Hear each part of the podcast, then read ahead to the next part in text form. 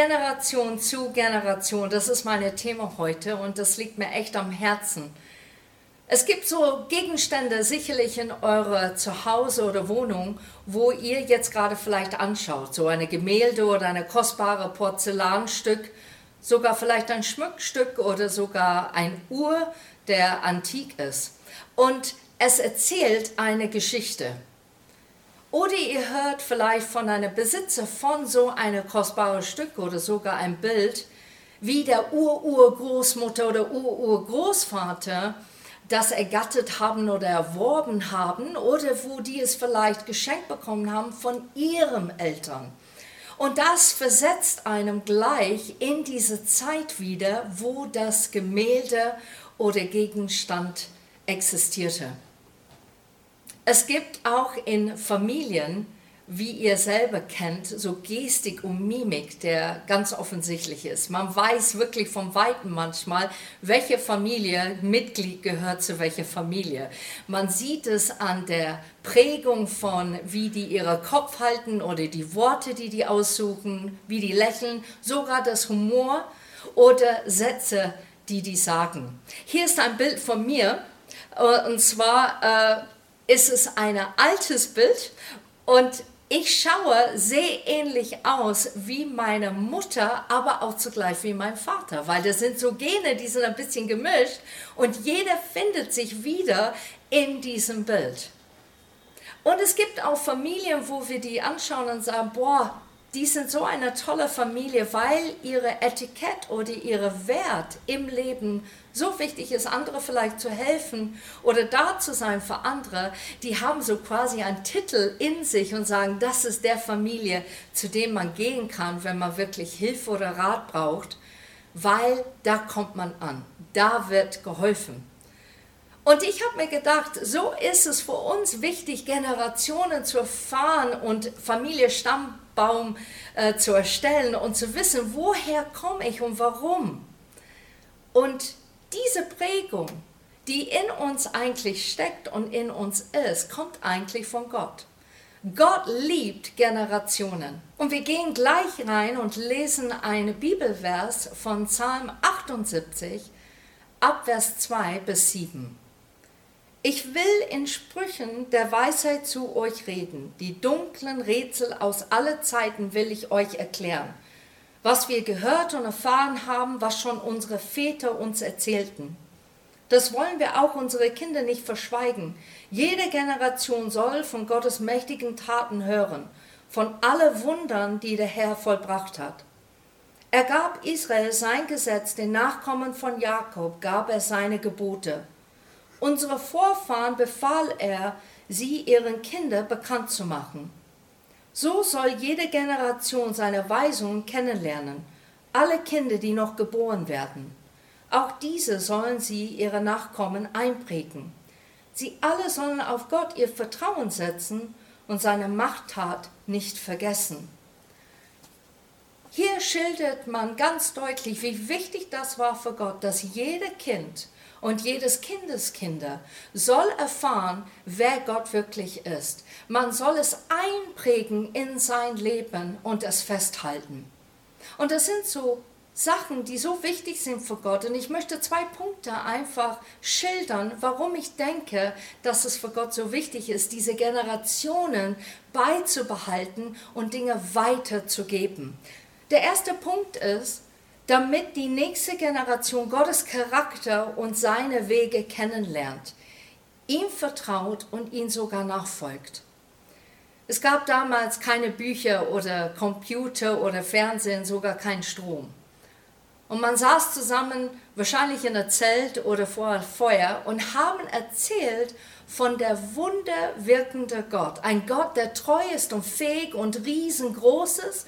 Ein Gott, an dem man wirklich glauben soll, weil er immer für uns ist. Und die Kinder haben das gehört und wurden geprägt gleich von vorne weg, wer dieser Gott ist und wie er ist von seiner Charakter und seiner Taten dass dieses Volk glaubt und dass es weitergeht und so Gott die Nachkommen einfach zeigen und offenbaren konnten. Das war Gott so wichtig. Gott lebt in Beziehungen und liebt es, interaktiv zu sein mit allen Menschen, weil er es geschaffen hat, weil er uns geschaffen hat und das ist so toll.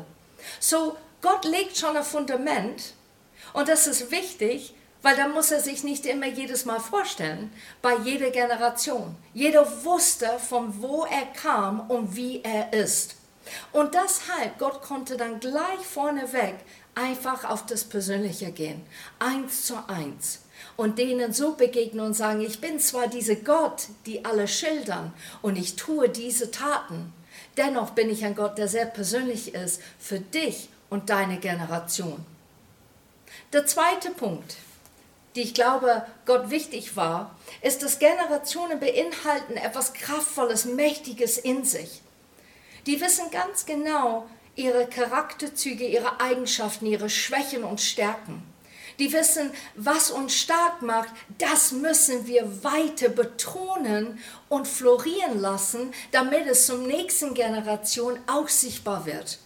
Und die Schwächen, die wir haben, wir müssen darauf achten, dass es sich nicht wiederholt für die nächste Generation. Wir müssen darauf achten, dass das Gute wirklich durchbricht. Christian hat vor zwei Wochen eine echt geniale Predigt gemacht und zwar hat er über Generation X geredet. Und das ist die Generation, die in die 80er geboren sind und aufgewachsen. Die sind Leute, die sehr strebend und sehr karriereorientiert waren, aber weil die so gezielt waren und so diszipliniert waren, diese Ziel zu erreichen, haben die auch Burnout erlebt. Und die Generationen nach denen waren die Millennials. Und die Millennials haben gedacht, nee, nee, wir machen das anders. Uns ist wichtig Work-Life-Balance. Das müssen wir hinkriegen. Das muss wirklich bedacht werden, dass alles stimmt in unserem Leben. Nur natürlich der Nachteil zu den Millennials ist, ist, dass die sehen zu spät manchmal Möglichkeiten, wo die längst einsteigen sollte, weil erstmal muss man abwarten und dieser Balance hinkriegen. So wir sehen, das sind Plus und Minus in jeder Generation. Es sind Sachen, wo wir darauf achten und lernen voneinander, damit das Gute weitergetragen wird. Gott ist ein riesiger, großer Gott und er denkt richtig groß. Er wollte, dass Generationen erfüllt werden mit seiner Liebe, Macht und Kraft. Sein Weg ist über Generationen die Welt zu retten. Ich kann mich erinnern mit Familie, Erlebnisse, wo Menschen so berührt waren, dass wir an Jesus Christus glauben. Dass wir Gespräche dann geführt haben, weil es vertraut war in einer Familie-Setting, wo jemand sich in einem Wohnzimmer einfach vertraut hat, Fragen zu stellen. Und deshalb ist es so kostbar, dass Gott ein Gott ist, der interessiert ist, nicht nur um dein Leben, sondern auch um die Verwandtschaft, die Abstammung und auch die Generation, der nach dir kommt. Und dass die weiterhin Jesus Christus wirklich lebendig zeigen und leben. In Psalm 78 sehen wir in die weiteren Versen die Geschichte von Gottes Volk und wie die hörten, wie die glaubten und wie die nachfolgten. Und wiederum wissen wir auch, es gab eine Generation zum Beispiel, die nicht Gott nachgefolgt haben, die nicht auf ihn gehört haben. Und Gott konnte die nicht segnen, weil die einfach nicht auf ihn gehört. Ich glaube, dass Gott heute in unserer Generation genau das tun will. Dass wir von ihm hören, dass wir glauben und dass wir ihm wirklich hundertprozentig nachfolgen. Und das geschieht so oft durch Geschichten. Könnt ihr erinnern, wo deine Oma oder Opa dir etwas beigebracht haben? Ich höre das von anderen Leuten, wo die sagen, boah, dieser Apfelkuchen und dieses Rezept, das kommt von meiner Oma. Und jedes Mal, wenn ich diese Apfelkuchen esse, das erinnert mich und versetzt mich sofort in der Zeit, wo wir das zusammen gebackt haben, wo sie mir Dinge erzählt haben für ihre Kindheit oder aus ihrer Kindheit und da, wo wir so gelacht haben und Freude dran hatten. Oder der Opa, der Opa ist mit mir angeln gegangen. Und hat mir gezeigt, welche Fische genau in diesem See sich befinden und dass man Geduld haben muss. Und dann hat er vielleicht eine Geschichte über Geduld erzählt, damit das richtig eingeprägt wird und dass ich das nicht vergesse. Das sind so Gegenstände hier an diesem Tisch. Und zwar sind die so ein Zeichen, woher ich komme. Und wenn ich sowas anschaue wie so eine alte Telefonzelle, das versetzt mich sofort in meine Kindheit zurück in England, wie die da stand, wie eine rote Box, ganz sichtbar für jeder zu sehen, damit man wusste, wie man telefonieren und wo man telefonieren kann. Und es bringt eine schöne Erinnerung mit sich. Oder wenn man zum Beispiel auf Reisen war und hat sein Ticket gekauft und dann man ist in diese englische Bus eingestiegen, the Double-Decker Bus, und da wollte man als Kind unbedingt oben sitzen, damit man alles sieht. Und man war so fasziniert und so begeistert davon. Und die, diese Gegenstände versetzen mich sofort in diesen Moment zurück, wie es in meiner Kindheit war. Aber ist es nicht schöner und noch wertvoller, wenn deine Großeltern vielleicht dir beigebracht haben, Bibelgeschichten, wenn die über Jesus erzählt haben oder die dir einfach Geduld und, und Zeit genommen haben, dir zu zeigen, wie man zu Gott betet und was man mit ihm teilt. Ich finde das so kostbar. Im Alten Testament, David wollte ein Tempel bauen für Gott. Und sein Sohn Salomo erzählt davon in 1. König 8 ab Vers 17. Mein Vater David hatte schon lange einen großen Wunsch. Er wollte dem Herrn, dem Gott Israels, einen Tempel bauen. Doch der Herr sagte zu ihm, ich freue mich zwar, dass du ein Haus für mich bauen möchtest, aber nicht du, David, sollst es bauen, sondern erst dein Sohn. Der Herr hat Wort gehalten, ich bin als Nachfolger meines Vaters David König von Israel geworden, genau wie der Herr es vorausgesagt hat. Und nun habe ich auch den Tempel für den Herrn, den Gott Israels, gebaut. Davids sehnlichster Wunsch war, ein Tempel für Gott zu bauen. Er hat so eine innige Beziehung mit Gott und er wollte ihm was geben. Und Gott freut sich darüber. Und wir wissen natürlich, dass Gott in keine Gebäude wohnt oder in einem Haus und immer da ist. Aber er wollte diesen Wunsch David nachgeben und schenken, weil er wusste, dass Davids Herz in dem Moment so aufrichtig ihm gegenüber war. Aber Gott sagt zu ihm, du darfst es nicht bauen, sondern Salomo, dein Sohn, wird es bauen. Er wird es herrichten. Und wir gehen ein bisschen später rein, warum Gott erlaubt sogar zusätzlich, warum dieser Tempel gebaut wird. So Gott freute sich darüber und David wollte etwas für die Ewigkeit schaffen, als ewiges Bauwerk des Glaubens darstellen. Und wir lesen in 1. Chronik 22 ab Vers 6. David rief seinen Sohn Salomo zu sich und sagte zu ihm, Mein Sohn, du sollst dem Herrn, den Gott Israels, ein Tempel bauen. Eigentlich wollte ich selbst dieses Haus für den Herrn, mein Gott, errichten. Doch der Herr hat zu mir gesagt, du hast große Kriege geführt und dabei viele Menschen getötet. Weil du so viel Blut vergossen hast, sollst du mir keine Tempel bauen. Aber du wirst einen Sohn bekommen, der ein Leben in Frieden führen wird. Denn ich werde dafür sorgen, dass ihn keine seiner Feinde angreift. Salomo der Friedliche wird er heißen. Unter seiner Herrschaft wird Israel in Ruhe und Frieden leben. Salomo wird mir einen Tempel bauen, er wird mein Sohn sein und ich werde sein Vater sein. Für alle Zeiten werden sein Nachkommen als König über Israel regieren. Mein Sohn, fuhr David fort, der Herr möge dir beistehen und dir helfen, den Tempel des Herrn deines Gottes zu bauen, wie er es vorausgesagt hat. Er gebe dir Weisheit und Einsicht, wenn er dich als König über Israel einsetzt, damit du das Gesetz des Herrn deines Gottes befolgst. Wenn du so lebst, wie es dem Herrn gefällt, und dich nach den Geboten richtest, die er Israel durch Mose gegeben hat, dann wird dir alles gelingen. Darum sei stark und entschlossen, lass dich durch nichts entmutigen und fürchte dich nicht.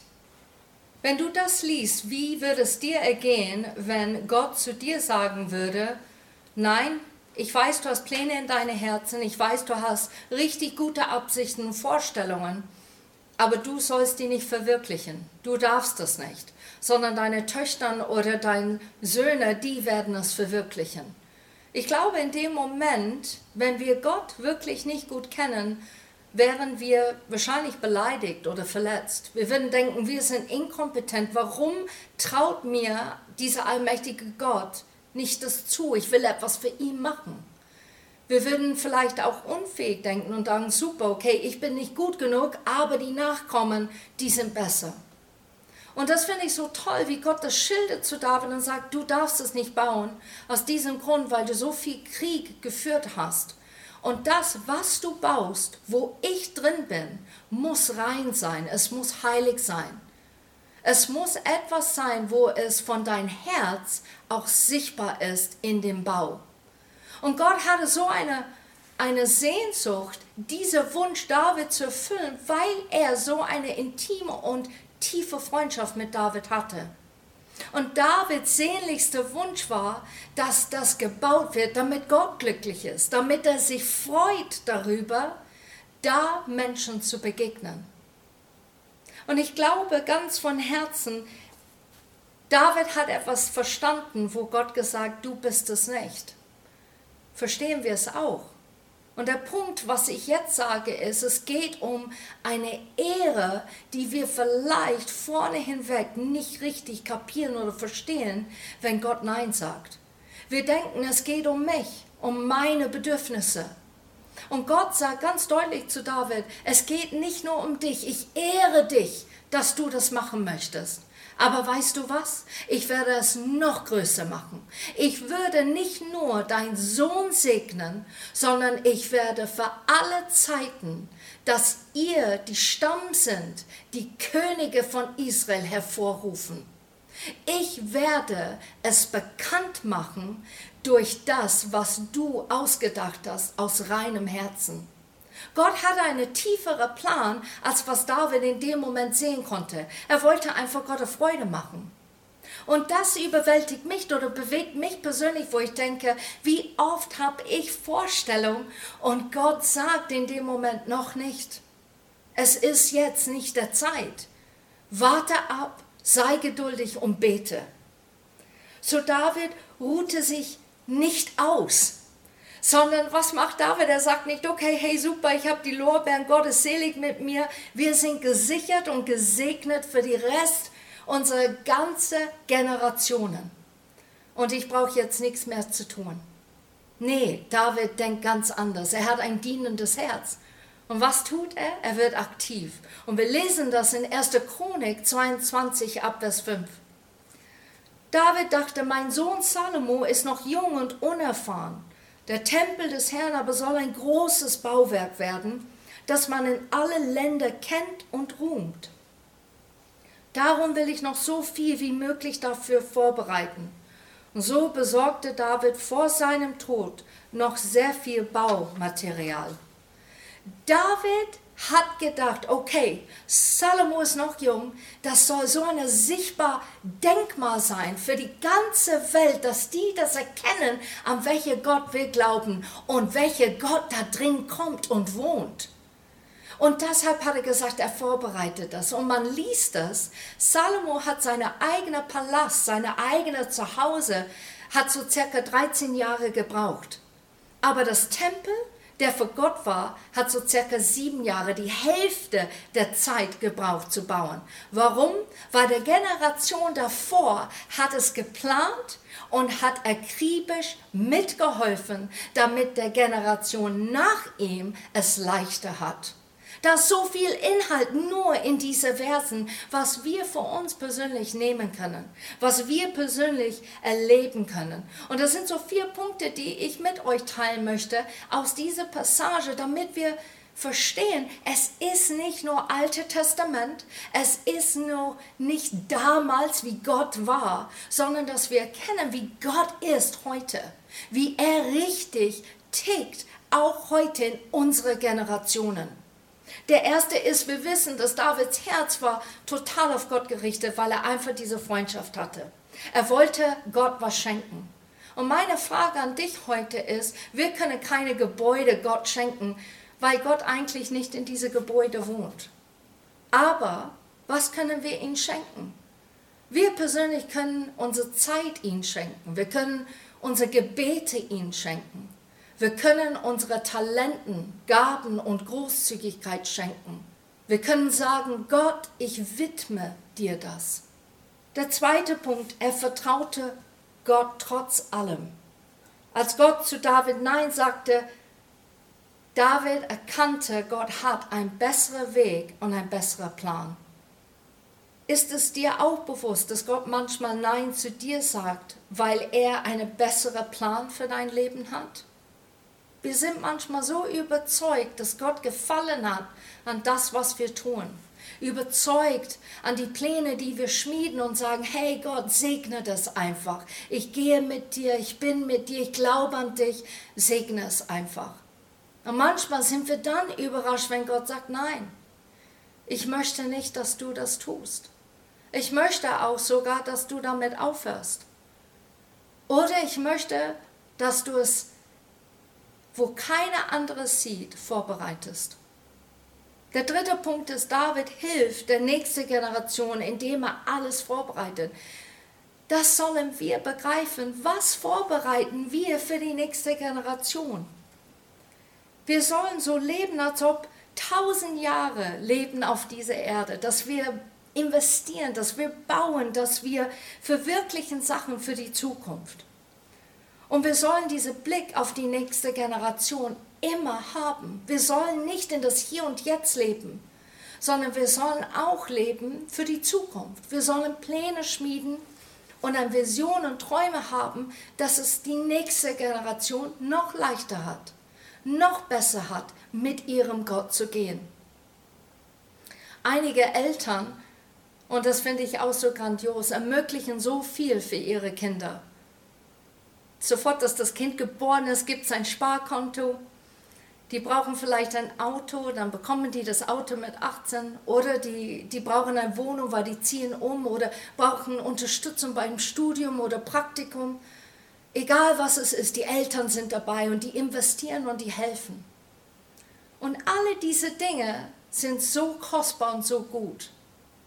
Aber was noch kostbarer ist, ist, wenn ich von Leuten höre, wie die sagen, meine Mama oder meine Papa, die haben mir Güte beigebracht, die haben mir zugehört, die waren immer da für mich. Die haben mir Gott gezeigt, indem dass die es so gelebt haben. Die sind Werte, die so kostbar sind, mehr als das Material.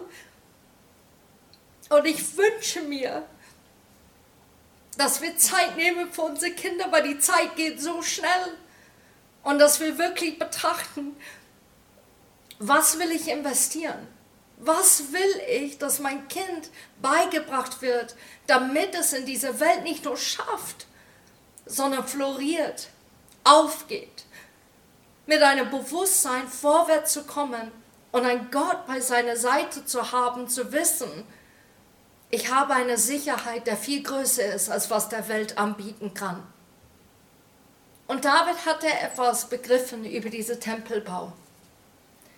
Es war was Geistliches. Es war nicht nur ein Gebäude, der sichtbar wird und der ruhmen soll, wie toll das Volk Israel ist. Es soll ruhmen da drin, wie toll und mächtig und wie fähig und wie wahr dieser Gott ist, an den die geglaubt haben. Und Gott hatte einen Plan. Er hat Ja zu diesem Gebäude gesagt, nicht nur, weil er Davids Herz erkannt hatte. Er hat Ja gesagt, weil er wusste, Menschen von überall werden kommen und ihn da drin begegnen. Die werden Zeit mit ihm verbringen. Und das ist Gottes größter Wunsch, dass wir Zeit mit ihm verbringen, dass wir erkennen, wer er ist. Und in dieser Zeit, wo dieser Tempel stand und existierte, das war Gottes Ziel. Er hatte einen geistlichen Aspekt obendrauf auf die Pläne von David gemacht, weil er wusste, der Herz ist rein. Das wird eine heilige, reine Bau. Und es wird für Menschen sein, die wirklich erfahren, wer ich bin und wie ich bin. Diese Thema bewegt mich so persönlich, weil ich denke auch an Quelltor und an unsere Gemeinde. Christian und ich haben so viel Visionen und Pläne und Träume für diese Gemeinde. Und was unser sehnlichster Wunsch ist, ist, dass es wuselt wirklich mit lauter Kinder, Jugendliche und junge Erwachsene. Dass ältere Leute sich wohlfühlen hier und ihre Weisheit mitteilen können. Dass Familien sesshaft hier sind, weil die merken, Gott existiert an diesem Ort. Unser Herzenswunsch ist es, dass es nicht so bleibt, nur solange wir leben, sondern dass es wirklich von Generation zu Generation weiter wächst, gedeiht und größer und besser wird, als wie wir es zum Anfang begonnen haben. Und vielleicht sagst du, ja Kerstin, ich habe keine Kinder, das geht mir alles nichts an. Doch es geht dir genauso an, weil du geistlich etwas investieren kannst im Menschenleben, als ob die deine geistliche Kinder sind, dass du weißt, wenn du für denen betest, Zeit nimmst oder dein Talent hier verwirklichst, dann hat es eine Auswirkung an die Kinder und die Kinder nach denen und auf ihre Leben. Mein letzter Punkt, Punkt 4. Ich glaube, das ist ein so wichtiger Punkt, dass wir begreifen müssen, wenn wir über Generationen reden. Der vierte Punkt ist, dass David wusste, dass sein Nachkommen, also die Generationen nach ihm, den Segen, den nur Gott schenken kann, weitertragen. Er wusste und deshalb sagte er zu seinem Sohn, bitte behalte und achte, was Gott dir sagt und zeigt. Bleibe in diesem Wege, dann wirst du weiterhin den Segen Gottes erleben. Und wir müssen bewusst sein, was wollen wir, damit unsere Kinder nach uns sagen und erzählen. Werden die sagen, ich habe dieses schöne Haus von meinen Eltern? Oder werden die sagen, ich bin so geprägt und so verwurzelt und so sicher und so selbstbewusst? Ich bin mit einem Gott aufgewachsen, den ich komplett vertraue und über alles liebe, weil er mich liebt und das immer bewiesen hat, sogar durch meine Eltern. Wir haben heute diese Geschichte gesehen und gelesen über Generationen und wie wichtig es Gott ist. Und nächste Woche würde ich ganz gern über diese sogenannte Generationsfluch reden. Doch für heute möchte ich, dass wir festhalten, dass Gott einen Plan, dass er eine Absicht hat und dass du ihm komplett vertrauen kannst, nicht nur mit deinem Leben, sondern die Leben deiner Liebenden. Dass du ihm komplett vertrauen kannst, dass er nicht nur mit dir geht, sondern er geht auch mit denen. Das müssen wir uns bewusst machen und auch so leben. Und vielleicht kommt es wie ein ermahnendes Wort, aber ich denke schon, wir sollen Zeit nehmen zu reflektieren, was tue ich in mein Leben, wo beschäftige ich mich so sehr und was bringe ich meine Kinder bei, wo die wirklich etwas begreifen und verstehen. Und wie lebst du dies? David ist für mich ein hervorragendes Beispiel in diesem Fall. Ich möchte zum Abschluss, dass wir beten. Vater, wir danken dir, dass du nicht nur im Alten Testament lebst, dass du Gott sei Dank überall bist und nicht nur in einem Gebäude, dass du jederzeit uns zuhörst, dass du kennst unsere Träume und unsere Pläne und unsere Sehnsüchte, du kennst ihre deine Kindeskinder, unsere Kindeskindes, Pläne und Träume. Und du bist der Gott, der alles verwirklicht, weil du die Zukunft siehst und erkennst. Und ich bete, dass du uns hilfst, unser Herz weit aufzumachen, nicht nur für unsere Generation wichtig zu sein, sondern wichtig zu sein für die Generation, die nach uns kommt, damit dieser Segen, der von dir kommt, weitergeleitet wird und weiter sichtbar wird in alle Ewigkeit. Amen.